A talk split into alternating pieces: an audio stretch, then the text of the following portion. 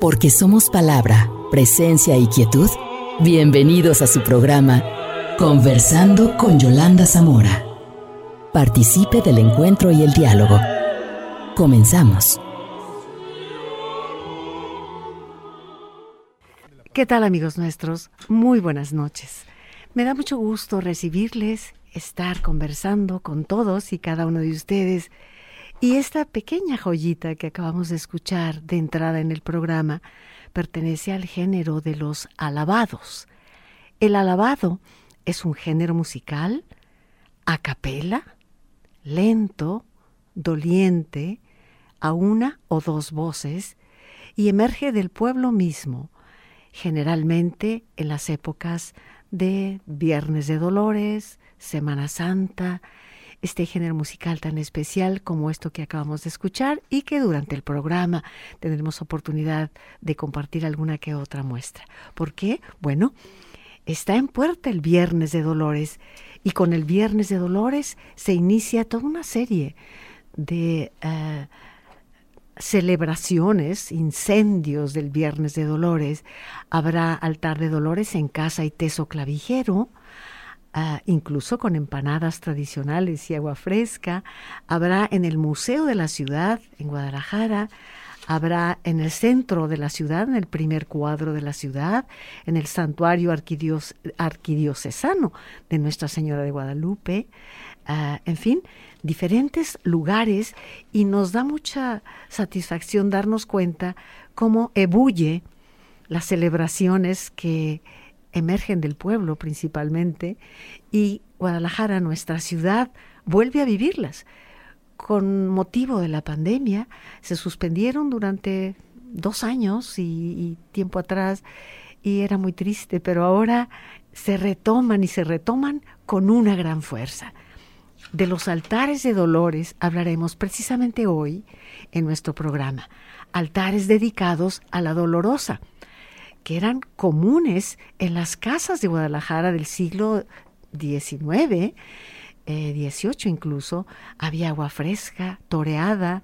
En la época de la colonia, los jesuitas introdujeron a Guadalajara la devoción a la Virgen de los Dolores y durante la cuaresma comenzaron a levantar altares conmemorativos, se llamaban incendios por la gran cantidad de velas que contenían. Las calles, se las imagina usted de aquella época, no había alumbrado, por lo que el reflejo que salía por las ventanas, esas ventanas de barrotes, esas ventanas hermosas al nivel de la, de la acera, pues daba la impresión de que las casas se incendiaban. Y a veces esto sucedía en realidad. Pero de todo ello hablaremos hoy en nuestro programa. Me da mucho gusto estar con ustedes nuevamente y hoy presentarles a un gran amigo, con socio del Seminario de Cultura Mexicana, pero sobre todo un gran amigo, un gran conocedor, apasionado de su oficio y de su trabajo como historiador. Y me refiero a Daniel López, que le llamé y le dije, Daniel, ¿qué tal si conversamos? conversamos sobre los altares este, de este próximo viernes. E inmediatamente, y, y poco, es más, antes todavía, me dijo, claro que sí. Daniel, muy buenas noches, ¿cómo estás? ¿Qué tal? Muy bien, muchas gracias. Encantado de estar compartiendo ya este cierre del día contigo y con tu auditorio y sobre todo, bueno, de este tema tan interesante que creo que convergen varias eh, líneas muy, muy particulares. Por un lado, la parte de la fe, la parte religiosa, que bueno, tiene ahí su origen la, la devoción, pero por otro también que es la manifestación de la fe popular en este recuento que nos hacías al inicio de este recuerdo, ¿no? De decir cómo eran las calles, los altares y cómo se ha ido retomando una vez más la tradición y está presente y está viva. Sí, qué interesante realmente. De todo esto vamos a conversar. Quiero darle las gracias a mi compañero Hugo Ismael Rodríguez en la producción. Muchas gracias, Hugo. Con Hugo durante toda la semana estamos poniéndonos de acuerdo y, y saltamos de una posibilidad a otra y demás. Y todavía hoy mismo largas conversaciones para precisar. Muchas gracias, Hugo. Y está mi compañero Rafa Guzmán en los controles. Muchas gracias de nuestro programa de hoy. Y bueno, pues empecemos por abundar un poco en esa historia de los altares. Yo sé además que tú vas a ofrecer una conferencia y sería bueno que empezáramos invitando a, tu conferencia. Sí, así es. Pues eh, tanto el Museo de la Ciudad como muchas otras instituciones culturales y también religiosas han eh, retomado esta muy bonita tradición y entonces este viernes, que va a ser el viernes de Dolores, se va a realizar en el Museo de la Ciudad un programa muy completo. Vamos a tener, bueno, la conferencia que voy a estar compartiendo en punto de las 19 horas. Inmediatamente después se va a tener el encendido del altar este altar que tradicionalmente se pone en el Museo de la Ciudad y que además, bueno, es, eh, nos rememora un poco este que al inicio platicábamos como una casa, digamos, tradicional del centro, que abre sus puertas, su patio central y entonces este imponente altar que se manifiesta. Y no solamente eso, sino también vamos a tener la participación del coro municipal, que nos va a ofrecer algunos fragmentos del Requiem de Mozart y, bueno, otras eh, piezas que además, bueno, van a vestir mucho. Y por supuesto, vamos a ir a preguntar si ya lloró la Virgen. Sí, ya lloró la Virgen. ¿Qué les parece? Con las aguas toreadas, ¿eh? toreadas se dice, o con piquete, como decían también, pero se llamaba aguas toreadas. Y fíjate que cuando hablábamos, eh, bueno, de los incendios que efectivamente ocurrían, digamos que soplaba el viento, los manteles de encaje volaban un poco y se incendiaban, y eran verdaderos incendios, y de que no había luz eléctrica, me hiciste recordar eh, que fíjate, en 1888 llega el ferrocarril a Guadalajara. Y hay una guía que hace, desde entonces los comerciantes de esa época hacen una guía de Guadalajara que tengo un facsimilar, un libro que atesoro, y dice, en la ciudad había 68 luminarias. Las contaban de tan poquitas que eran. Por todas, y que se encendían manualmente. Claro. Entonces, eso, claro que los incendios, te puedes imaginar, en aquella ciudad se veían por aquí y por allá los reflejos iluminados, ¿no? No, y que además se convertía pues en, en, un atractivo, ¿no? Sabemos por las crónicas de familias, pues digamos, muy prominentes de la Guadalajara de aquel entonces, que eran muy reconocidas por estos altares que, que ponían sobre todo en el barrio del santuario y que de alguna manera se convertía hasta en una especie de competencia entre casa y casa para ver quién adornaba, quién aderezaba mejor su altar, cosa que bueno, como todas las eh, tradiciones y las manifestaciones populares, pues a veces van tomando matices, digamos, un poco más paganos o mundanos. Hay una crónica muy interesante en donde narra que en lugar de una imagen de bulto o una, eh, digamos, una pintura de la dolorosa, que es, digamos, lo que preside el altar, pues a veces era la chica más pequeña de la casa, la que ataviada de la Virgen de los Dolores. Pero bueno, mucho de eso, las aguas toreadas, el ambiente de verbena, el ambiente popular, pues a veces derivaba en excesos, ¿no? Que hicieron la prohibición por parte de muchos obispos. Ya. Bueno, pues desde el siglo XXI miremos hacia atrás a esa Guadalajara eh, que realmente fue cuna de una serie de expresiones artísticas, culturales, que le dieron identidad y pertenencia, que de pronto un tiempo se perdieron y luego se retomaron en los años 80, digámoslo así. Eh, la segunda mitad de los años 80 empezó a tomar nuevamente fuerza y ahora podemos verlo. Yo te comentaba de los altares que vi en el barrio de Analco, preciosos en San Sebastián, eh, todos los templos. Es, es muy emotivo, ¿no? Ha sido una iniciativa muy interesante que ha tenido el, el párroco, el, conocido popularmente como el padre Lolo, que en Analco, en Analco que ha dado un énfasis muy particular a, esta devoción y que, bueno, incluso ha instaurado los pasos procesionales muy al estilo de una Semana Santa en Sevilla. Y es muy interesante ver cómo por Gante, por Analco, por 5 de febrero, ver esos pasos procesionales con los eh, capirotes, ¿no? Que vienen ataviados, con las velas. Los pies. Claro, las procesiones, las hasta cofradías. Con sonido de cadena y, que va, va como digamos metiendo en este sentido, porque bueno, yo siento que, que hay que manifestarlo desde dos visiones, ¿no? Una, la parte religiosa, la parte de la fe, pero otra también la manifestación popular, que cuando se conjugan permiten tener esa manifestación presente como la seguimos viviendo al día de hoy. Efectivamente, tienes razón. No podemos olvidar que surge de lo religioso, ¿no?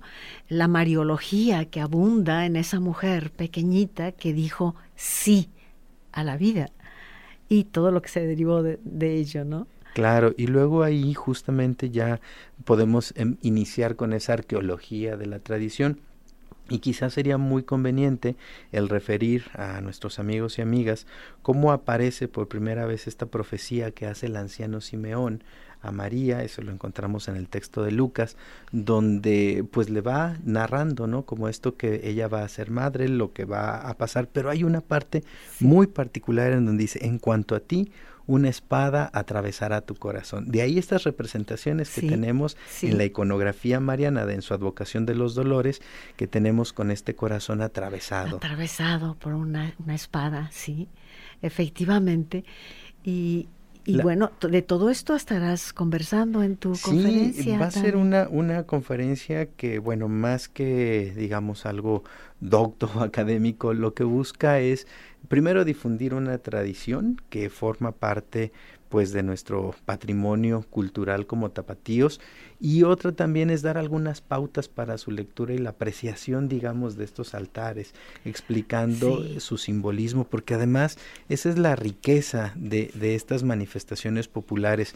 Hay una riqueza semiótica tan grande en cada uno de los elementos que se encuentran presentes en los altares y que seguramente pues nuestros amigos y amigas conocerán o tendrán alguna referencia y lo más particular y lo que a mí me emociona y que creo que es lo que permite que la tradición y esta manifestación se mantenga es que pues cada persona la va adaptando, la va tomando y creo que eso los puristas quizá podrían reclamar y señalar, ¿no? Que están digamos como en contra de, pero hay que reconocer que eso permite la vigencia.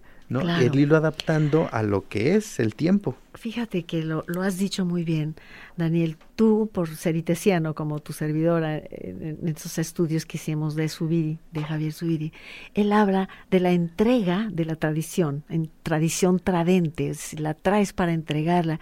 Pero menciona también que generalmente no es que se repita igual, sino que al aceptarla la nueva generación, en este momento digamos las juventudes, la modifican o sea, es, dinámica la tradición. Y esa modificación implica la apropiación. Porque se vuelve, se vuelve de uno, uno la reclama y uno también, digamos, eh, hereda esa, esa misma manifestación. Entonces es la riqueza modificada ligeramente.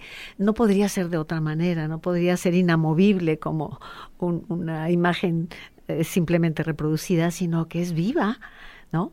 Y cada persona que se acerca esperemos que vayan muchos a visitar estos altares.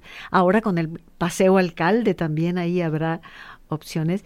Pues eh, la emoción, todo esto participa de un dinamismo casi metafísico, ¿no? Porque además estamos ávidos, ávidos de volver otra vez a las calles. Así es. Vamos a ir a un corte en este momento. El teléfono para ustedes 33 30 30 53 26 eh, si está usted incluso en el extranjero, 33 30 30 53 26. Volvemos en un momento más. Estamos escuchando su programa Conversando con Yolanda Zamora. Porque somos palabra, presencia y quietud. Conversando con Yolanda Zamora.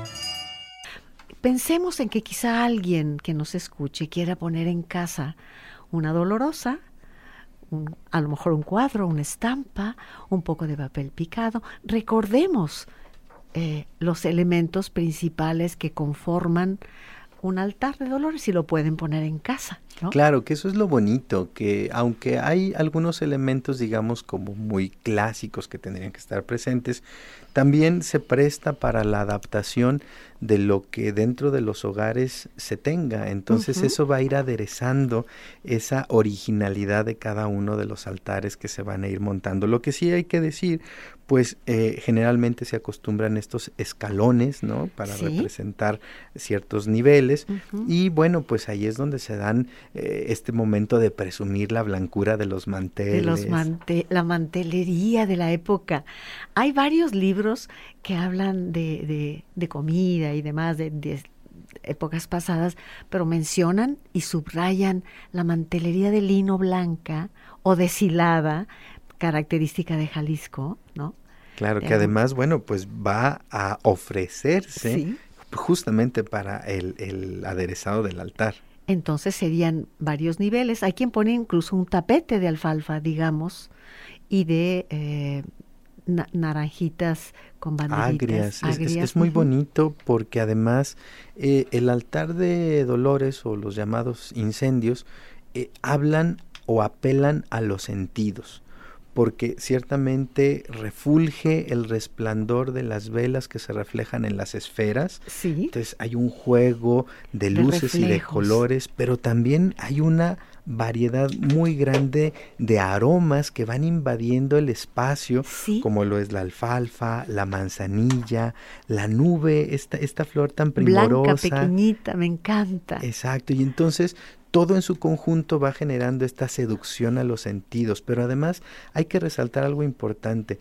Son olores y son sonidos, platicábamos antes de, entrar al aire, como estas eh, palomas habaneras con su ruido, con su sonido tan particular que emiten, también era una costumbre ponerlas en los altares. Sí, fíjate que sí leía eso también, o detrás del altar para que el sureo de la paloma pudiera escucharse muy sutil. Que además es un sonido que digamos acompaña este luto y esta tristeza que, bueno, María en su advocación de los dolores, pues está pasando, ¿no? Entonces es, es todo un, eh, digamos, como espectáculo sensorial que no solamente se vive desde la fe, sino también desde los propios sentidos. La vista entonces, las texturas en los manteles, en las plantas, las flores, eh, el oído también, ya lo hemos dicho, el gusto en las aguas, eh, claro, toreadas o no toreadas. y además hay algo muy particular.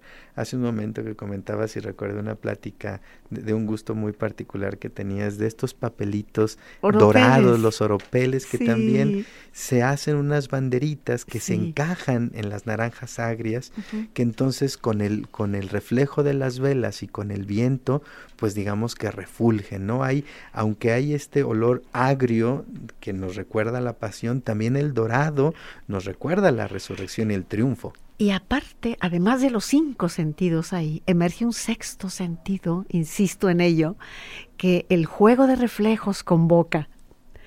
Y me acordé de, del divino Narciso de Sor Juana Inés de la Cruz, donde hace una analogía, metáfora sostenida, ¿no?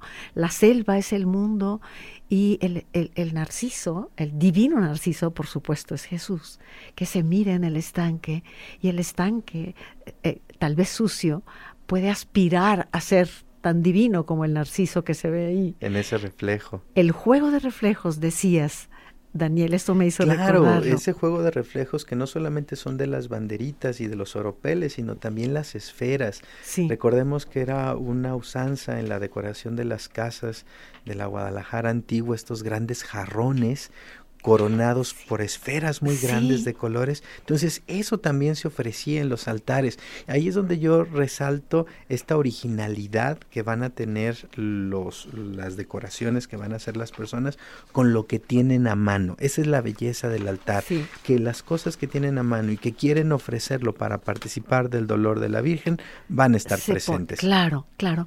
Sin olvidar los germinados. Eso es una manifestación tan particular porque además primero el germinado de trigo, de alfalfa. Chía. La chía también, estos, eh, recordarás eh, que las figuritas de barro que, las se ponían. Y luego salía con las, las semillas y se llenaban de lana los corderos. Claro, lo particular de estas, que se, estos brotes que se usan para aderezar el altar es que eran germinados a la sombra, de modo que tomaban un color blanquecino, haciendo alusión a lo que sería el rostro lívido, pálido de María ante este sufrimiento. Por eso decimos que la riqueza iconográfica que tienen los altares es impresionante.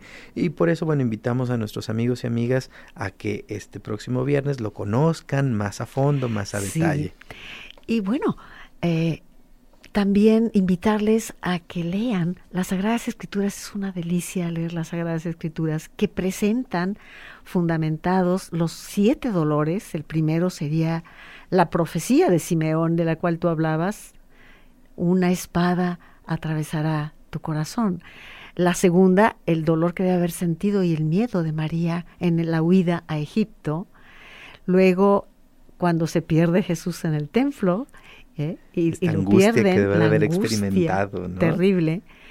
Luego, sin duda, y este es uno de los aspectos que a mí me parecen más dolorosos, encontrarse con Jesús camino al Calvario, cuando se encuentra con su madre Jesús. Y que esto ha dado no solamente para obras musicales, ha dado para pintura y algo muy particular que vale la pena traer a cuento este maravilloso texto de Frasinello, en donde justamente narra este momento tan maravilloso.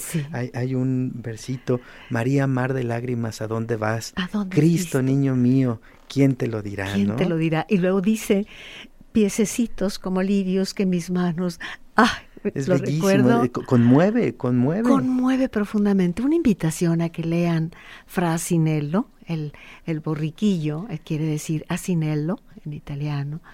Y uh, este encuentro con María es profundamente conmovedor cuando eh, lo memoricé porque aquí lo pusimos alguna vez, muchos años atrás, lo puso José Luis Moreno y me invitó a hacer esta parte. Qué bonito. No podía grabar de la eh, emoción. Conmueve, conmueve ese romancero de la vida dolorosa, conmueve hasta las lágrimas. De la vida dolorosa. Y sí, cuando te dice los, los piececitos de su bebé y de pronto ver sus pies ensangrentados y, y luego vendría el, el, por supuesto, ya el quinto dolor, ver a Jesús crucificado, ¿no? Una madre contempla, estar ahí con toda la presencia, Magdalena a su lado, por supuesto. Los, los señores andaban atemorizados en otros rumbos.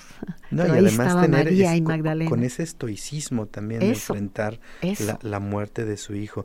Y bueno, no solamente eh, eh, la muerte, sino también el momento en el que, que sería el sexto dolor, cuando es atravesado por la lanza y también cuando recibe ya en sus brazos a su hijo muerto. Y ahí tenemos el, la piedad de Miguel Ángel. Pienso en cuando recibe, dijiste, inmediatamente vino a mi mente esa piedad de, Miguel Ángel. Claro que además aquí podemos pensar cómo eh, Pasión y Muerte de Jesús ha dado para una producción artística impresionante, impresionante en todos los, los términos, desde pintura, escultura, eh, las mismas manifestaciones, y bueno, pues ya lo que sería el, el, séptimo dolor, el entierro de Jesús, y esta soledad de María, que justamente vienen estas advocaciones. Sí, soledad de María. Y bueno, pues ahí está la, esta, esta mujer, decíamos, esta pequeña mujer, esa mujercita que fue la primera en la, en la creación humana que dijo sí en absoluta entrega de voluntad. Y convencimiento además. Ah, sí. Algo importante es que justamente estos dolores han dado pie a las diversas iconografías de María. Una de ellas, decíamos al inicio, este corazón atravesado por una gran daga, como la profecía del anciano Simeón, pero también se ha mutado en donde se representa a María con su rostro lívido, con las lágrimas en sus mejillas, unas esculturas de bulto maravilloso con las mejillas sonrosadas, pero además también con ese corazón, pero atravesado por siete dagas o siete pequeños puñales. Y eso también son los elementos que van a ir enriqueciendo. Algo muy particular que en pocos altares he visto y que fui siguiendo esa manifestación era que ponían una lechuga partida por la mitad. Y entonces preguntando yo a las personas que, que ponían ese elemento en su altar, explicaban que, bueno, era la representación del corazón roto, abierto de María en la forma de la lechuga. Y como eso, bueno, podemos hablar de muchísimas representaciones que están ahí en, el, en el altar. Belleza. Te platicaba que en alguna ocasión cruzando Comala, Comala la de Colima, eh, íbamos rumbo a las faldas del volcán, a una casita que teníamos por ahí, y, de pronto, eh, manejando, cruzando el pueblo, escuchamos eh, unas voces maravillosas y me detuve, bajé era un corredor enorme lleno de macetas y pájaros y jaulas y un montón de señoras con sus velos puestos y como si fueran esculturas de Zúñiga, qué sé yo, cantando un alabado. Lo grabé en aquella ocasión y fue impresionante están vivas estas tradiciones, Daniel. Y que quizá eso vio Yáñez cuando dijo pueblo de mujeres enlutadas, ¿no? Probablemente. sí, las tradiciones siguen vivas, siguen vigentes y eso, bueno, también nos hace eh, partícipes y nos obliga también a seguirlas reproduciendo. Por eso es bien interesante ver cómo muchas instituciones han tomado la iniciativa de hacer estos programas tan nutridos. Veíamos también a otro de nuestros consocios, el padre Tomás de Híjar, el párroco de Santa Teresa, que también está ofreciendo un programa muy interesante en términos musicales, en, este mismo día hay unas procesiones a partir del Paseo Alcalde, tenemos todo el programa tan vasto que invitamos a nuestros amigos y amigas que revisen lo que va a pasar, la pasión en Analco y una serie de actividades muy muy ricas que bueno pues vale la pena que puedan estar presentes y vivir esta Semana Mayor. Pues ¿qué te parece si recordamos algunos de estos lugares? Está el altar de Dolores en casa y Teso Clavijero, altar tradicional de Dolores elaborado por Prudencio Guzmán. Esto es importante. Prudencio Guzmán es un artesano de Tonalá que ha realizado altares de muertos y de dolores en el Palacio de Gobierno, Museo Regional, el Trompoma, en fin, muchos lugares. Y él obtuvo el Premio Nacional de Ciencias y Artes con el grupo de artesanos Tradición Tonalteca. En fin, eh, está también el Museo de la Ciudad, Viernes 8, recital del coro municipal que tú nos hablabas de ello, tu conferencia. Hugo Ismael nos tiene por aquí algunas nuevas informaciones. Claro que sí. Mira, acaban de dar un comunicado el arzobispado acerca del corredor cultural San Antonio Alcalde a propósito de los incendios de Dolores. Sí. A celebrarse el del 8 de, de abril al 10. Entonces, estas serán las, las sedes que podrán visitar todos los, nuestros radioescuchas. Bueno, comenzamos con Nuestra Señora del Sagrario, que está ubicada en Francisco de Alcalde 925. Es el eh, de ladrillo, este el templo, de ladrillo. Donde está el, mural Via Crucis de Alfonso, de Lara, Gallardo. Hermosísimo. Y continuamos, ahora sí caminamos hacia la catedral. El siguiente, la siguiente sede sería eh, Nuestra Señora de Guadalupe, que está en la avenida Juan de Alcalde, 527. Continuamos después con Nuestra Señora de los Dolores, que está en General Artiaga, 387. Luego el santuario del templo de San José de Gracia. Y luego Santa María de Gracia en la Avenida Hidalgo. El Sagrado Metropolitano, a un lado de Catedral. Sí, claro. Que no es el Nuestro Señor del Sagrario, es el Sagrado Metropolitano. Luego Santa Teresa de Jesús, que lo acaban de comentar, que está en Morelos 525. Luego continuamos con Nuestra Señora de Aranzazú, calle 16 de ah, septiembre. Y luego San José de Analco, en la calle Analco 429. Eh, de las iglesias también cerca, Santa Teresita del Niño Jesús, que está en eh, Herrera y Cairo, 1472. Estas son las sedes que podrán visitar a partir del 8 de abril al 10 de abril. Excelente. Faltó, bueno, ya, ya mencionamos el barrio de Analco, ¿verdad? Así es, en San José de Analco a partir también del 8. Y una iglesia más que también está, dentro de este programa es la iglesia de, de Nuestra Señora de Altamira en Zapopan. Excelente. Esos serían también hay otra invitación de Alta de Dolores por parte del municipio de Tlaquepaque y también a partir del, del 8, este, y esto es una invitación que hacen a los negocios y a, las, y a los habitantes precisamente del municipio. Muy bien, gracias Hugo Ismael, muchas gracias. Y bueno, aprovechen, si quieren conocer, abundar en todo esto, aprovechen para participar el viernes eh, eh, escuchando a Daniel 7 de la tarde, 7 de la tarde ahí en el Museo de la Ciudad, ¿correcto, Daniel? Sí, en el Museo de la Ciudad. Eh, bueno, ahora eh, la maestra Pati Ursúa ha tenido pues esa iniciativa de darle continuidad a, esta manifestación. Y bueno, comentaba hace un momento eh, nuestro compañero acerca de las diversas sedes. Muy interesante pensar en estos espacios en los que se manifiesta, por ejemplo, el Templo de los Dolores, que está perdido por ahí en, las, en el barrio del santuario. Es un lindero entre el barrio del santuario, pero que tiene un altar maravilloso con un calvario impresionante donde precisamente vemos al apóstol San Juan y vemos a la Virgen María al pie de la cruz. Y es impresionante porque vemos como del costado de, está emanando un chorro de sangre y está cayendo en un cáliz. Entonces es un espacio que pues quizá ahora con, con propósito de, de, estas celebraciones litúrgicas vale la pena conocer y visitarlo. Vamos a ir a un corte en este momento y regresamos para continuar con ustedes conversando. El tema de hoy en la conversa es altares de dolores. Estamos escuchando su programa Conversando con Yolanda Zamora. Porque somos palabra, presencia y quietud. Conversando con Yolanda Zamora. Y agradezco mucho que esté usted escuchándonos, conversando con nosotros. Y hablábamos pues de los altares. Aquí ya lloró la Virgen, se decía. Y bueno, pero ¿sabe usted que hubo una época en la que hubo una prohibición?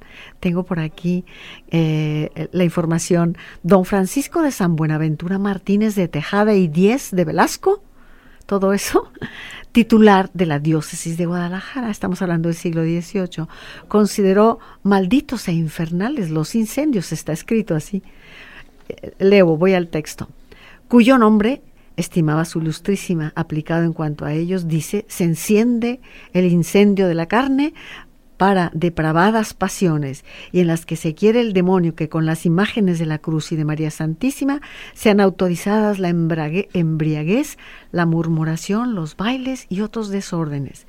De tal manera que el 4 de julio de 1754 emitió un edicto en el que prohibió terminantemente la instalación de los altares so pena de excomunión que a la sazón decía, prohibimos y vedamos todos los altares de santísimas cruces, dolores o con cualquier título que se les nombre y hasta aquí se hayan introducido. Y es que hay que también decirlo, ¿no? Bueno, nuestro carácter festivo nos llevaba que de una tradición o de una manifestación de la fe en donde se busca el recogimiento, la contemplación, pues acababa aquello en una gran fiesta con las comilonas y bueno, quizá nos de pauta también para repasar un poquito de las delicias de la cuaresma, que bueno, pues en eso tú también tienes toda una vasta experiencia de la capirotada, de la sopa de lentejas, las tortitas de camarón. Y nopalitos.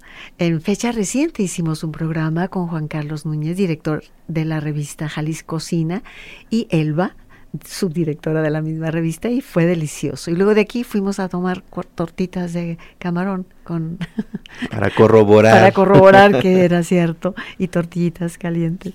Sí, la verdad es que tenemos una variedad de cocina eh, extraordinaria.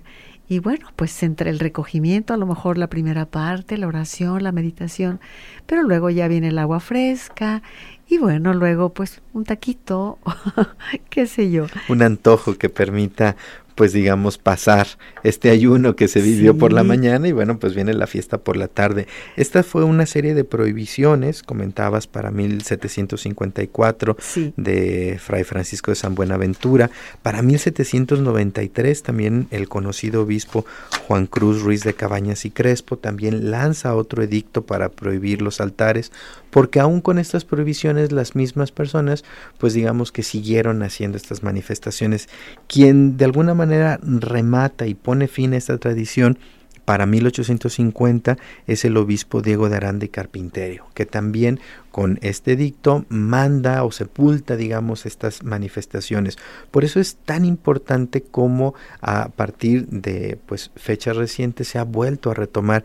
Y hay que recordar también, hace un momento nos mencionabas de este artesano que va a montar el altar en Casiteso Clavijero, pero también hay que hacer justicia a eh, este gran pues artista, ¿no? Pepe Hernández, que también, bueno, ha dejado un vestigio de unos altares maravillosos en nuestra ciudad. De hecho, debemos a Pepe Hernández que se haya retomado la tradición y eh, este, nuestro programa Las Nueve con usted, que empezó en 1985, desde el principio estuvo Pepe Hernández durante más de 25 años con, con el programa.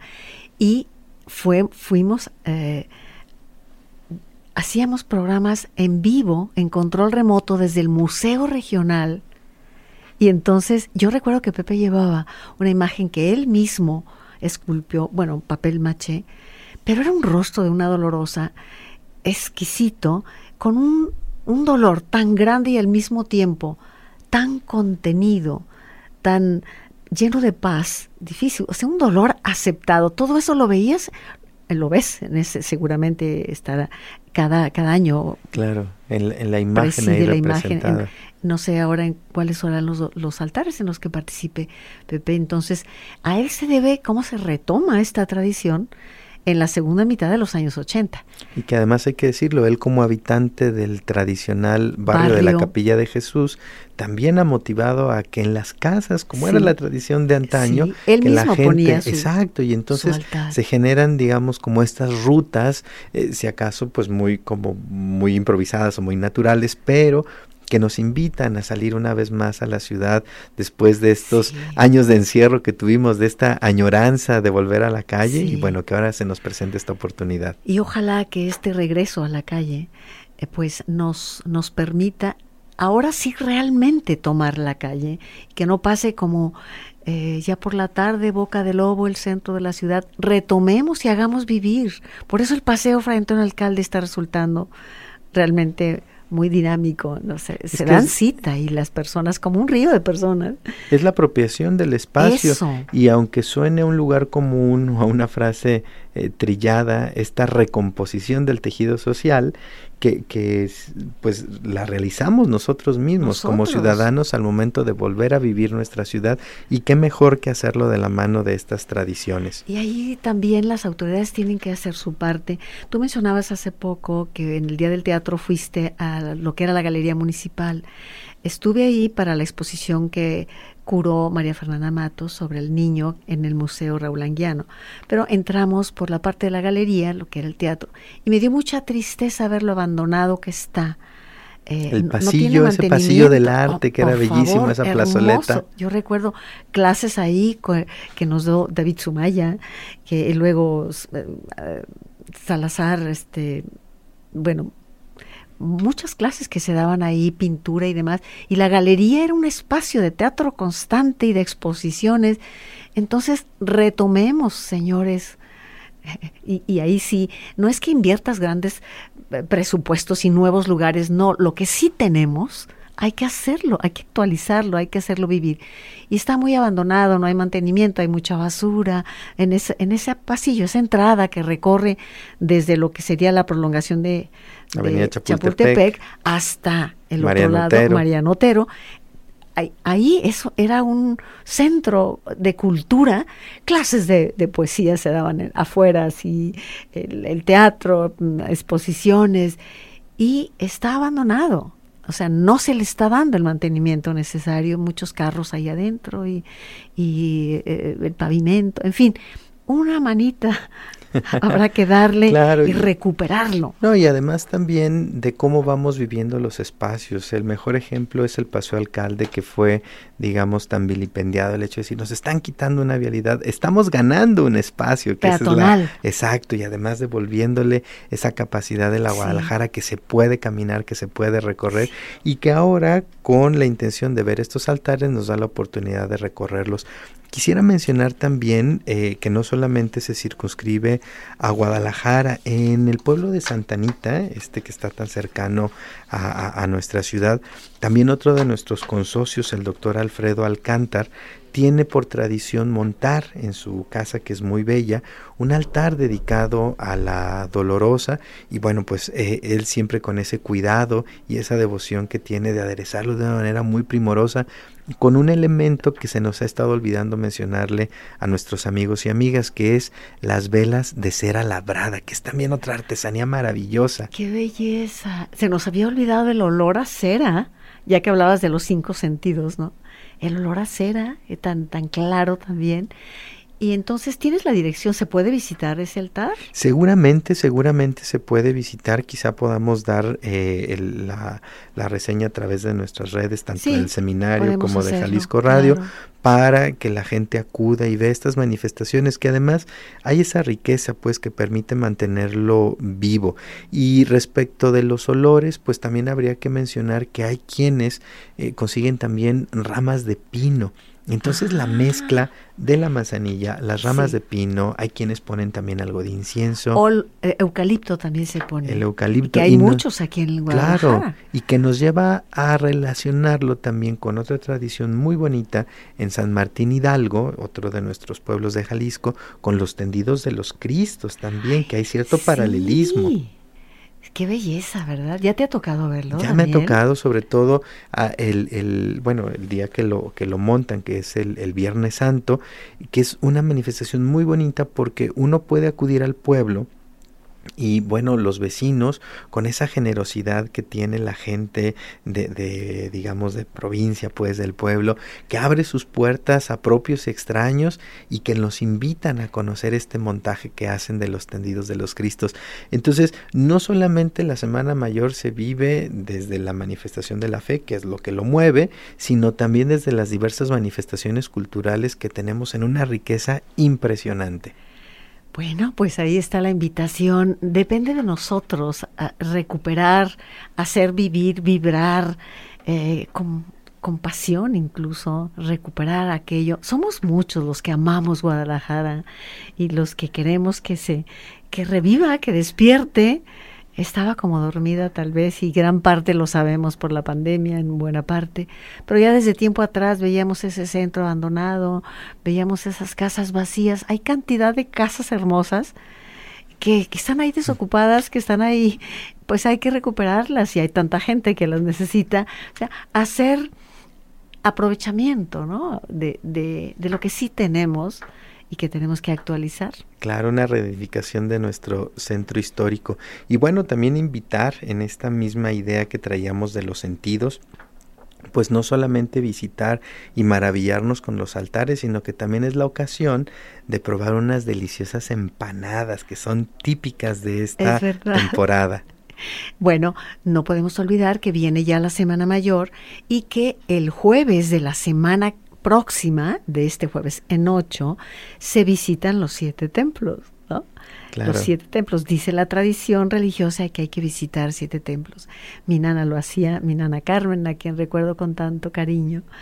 Y ella llegaba, agarraba su chalina, su, su carterita, antes no había bolsas así de colgadas, en la mano su monedero, y se iba y ya llegaba por la tarde toda cansada. Nana, ¿cómo te fue? Muy, muy bien, dice, muy bien. Dije, pero ¿cómo aguantaste? Ah, dice, es que a la salida te tienes que tomar una empanada y eso te hace que... Entonces eh, mencionaba de camote, de piña, de cajeta, de fresa, de durazno. Es muy bonita esta tradición que surge desde lo que es el convento de Santa María de Gracia. Según las crónicas, pues narran al ser un convento de dominicas, que son, a diferencia de las dominicas de Jesús María, las de Santa María de Gracia, pues gozaban de una posición económica mucho mejor y entonces digamos que chiqueaban al obispo llevando viandas hasta el arzobispado.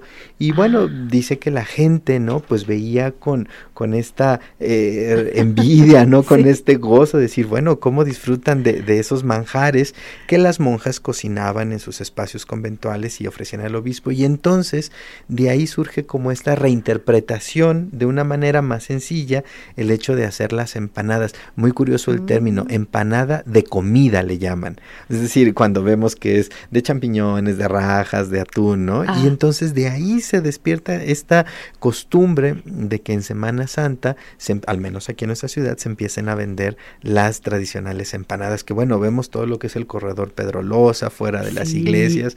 Es un... En todas las iglesias realmente se, se vende, ¿no? Sí, es una delicia el, probar estas empanadas. Y aquí estamos recordando estos aspectos, nos queda poco tiempo, pero no olviden este domingo, me encanta el domingo de Ramos. Ese olor a, las palmas, ¿no? Que a, y todo, todos los atrios llenos de palmas, así ves ese verdear eh, y, las confecciones. Y las confecciones, la trenza que hacen. A mí, me acuerdo que vi una de las niñas, debe haber tenido cinco añitos, y ya tejía la trencita. y hay una variedad inmensa, desde copones, una palma florida, y además lo particular otra vez, como todo esto tiene una relación con de vivirlo desde los sentidos. Este ramito tan discreto y tan sutil de la manzanilla que viene aderezado a la palma y entonces viene a inundar de olor los hogares. Viva usted todas estas tradiciones, vívalas a profundidad. Luego uno se lleva su palma, te bendice en tu palma y la colocas en la entrada de tu casa para que no pase lo, ninguna energía que no sea de amor. Así es, y, e, y, ese amor que también nos manifestamos no solamente entre nosotros, sino, como decíamos hace un momento, a la ciudad. A la ciudad. A la ciudad, retomándola, viviéndola, gozándola y compartiendo estas tradiciones que nos dan un sentido identitario y que nos permiten a nosotros identificarnos como tapatíos y como habitantes de esta noble y leal ciudad de Guadalajara. Así sea. Muy bien, Daniel. Te tanto que converses con nosotros hoy, como le agradezco a Hugo Ismael, mi compañero, y a Rafa también, y a cada uno de ustedes, porque le da sentido a nuestra conversación. Y eh, hoy, homenajeando a nuestra ciudad, viviendo en nuestra ciudad y la riqueza enorme de sus tradiciones judeocristianas y principalmente que emergen del sentir popular y de las interpretaciones populares, ¿no? Con esto nos despedimos con música y hasta el próximo, bueno, Santa y Pascua vamos a repetir programas, pero al regreso estaremos de nuevo conversando en vivo aquí, en su programa Jalisco Radio. Gracias. Este fue su programa Conversando con Yolanda Zamora. Gracias por su atención y le esperamos el próximo martes 9 de la noche en JB Jalisco Radio